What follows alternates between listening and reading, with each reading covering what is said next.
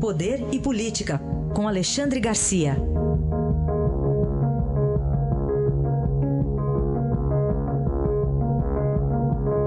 Alexandre, bom dia. Bom dia, Raíssen. Bom dia, Carolina. Bom dia. A gente pegar algumas notícias do fim de semana, você já fez raciocínio aqui. Quem que. A quem o político serve? Ao povo Pois ou a quem é. financiou?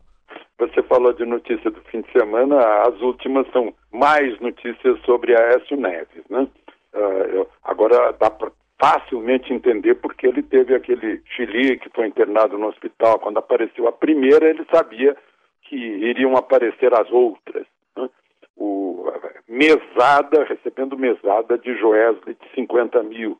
Agora aparece o Sérgio Andrade, da, dono da Andrade Gutierrez, deu 35 milhões para a campanha. Atrás disso, tinha serviços lá na hidrelétrica do Rio Madeira, na Santo Antônio, onde a Aécio estava, eh, o- o- aliás, onde a Andrade Gutierrez eh, eh, ganhou contrato, né?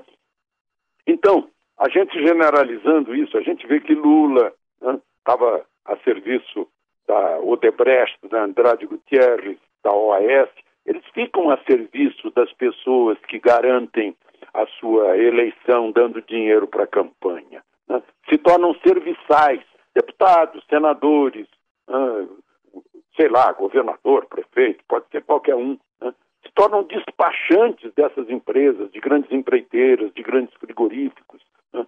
É, é um círculo vicioso, por quê? Para ter poder precisam de dinheiro para fazer a campanha, né? mas aí o poder fica submisso a quem financia a campanha e não submisso a quem paga os impostos e os elegeu. né? Esse é o problema do Brasil. É, O cerne dessa questão toda é, é essa.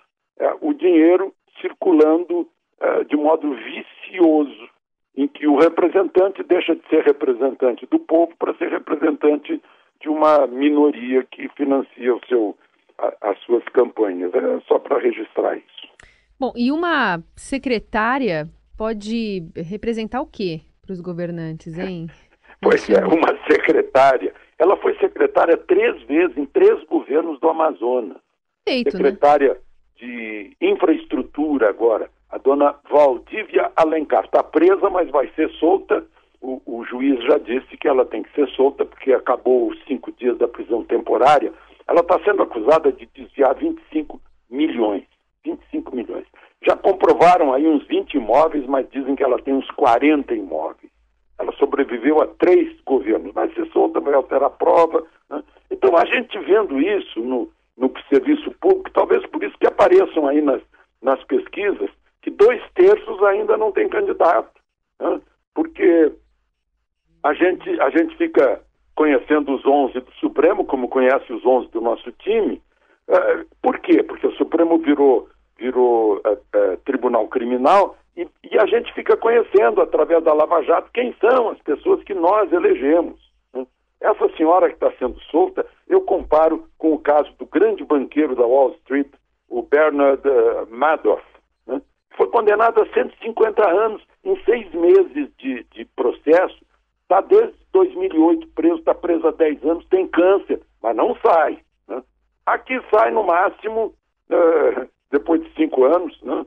condenado a 30, porque não pode condenar mais do que isso, não pode cumprir pena superior a 30 anos. Ele sai com senso da pena cinco anos, não precisa trabalhar forçado, está proibido na Constituição, não tem pena de morte, está proibido na Constituição, não tem prisão perpétua, está proibida na Constituição, está tudo bom para o criminoso. É por isso que o Cesare Battisti veio para cá, né? Aí eu, eu fico me perguntando, lá nos Estados Unidos, se alguém usar dinheiro de, de uma eh, empresa pública para comprar uma eh, refinaria enferrujada, já não estaria na cadeia como esse banqueiro do Wall Street? Pois é. Então, por isso, 67% do eleitorado ainda não tem, não tem candidato, está né? Tá procurando ainda quem lidere o país para eh, limpar esse caminho, não fazer uma revolução sem armas, né? para a gente virar um, um, um, país normal, um país decente. Né? Tem, tem duas, dois grandes desafios, são as contas públicas desequilibradas, com tanta corrupção também, né? e a segurança pública que não existe, porque as leis são lenientes e a gente está nas mãos dos bandidos. É, o famoso e já falecido assaltante do trem pagador lá na Inglaterra, o Ronald Biggs, né, Alexandre? É, ele, ele voltou para lá e tal, É. morreu lá, né?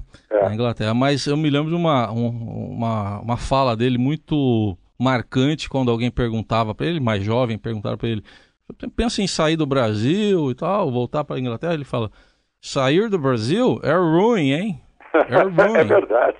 É verdade. Aqui é uma beleza, né? É. E ele estava aqui não é porque casou com a brasileira. Ele estava aqui porque não tinha, não, não havia, não sei se há hoje, acordo de, de extradição. Não havia, portanto, ele sabia que estava seguro aqui. Eu lembro, menino, a gente via filmes americanos de bandidagem, gangster, corrupção nos Estados Unidos, e o filme terminava quando o sujeito eh, fugia para a América do Sul, né? E, e para o Brasil, né? Tá É, é, a, a gente está rindo, mas devia É, chorar, né? é diante de uma coisa dessa. Aí está, Alexandre Garcia que volta amanhã. Até amanhã, Alexandre. Até amanhã.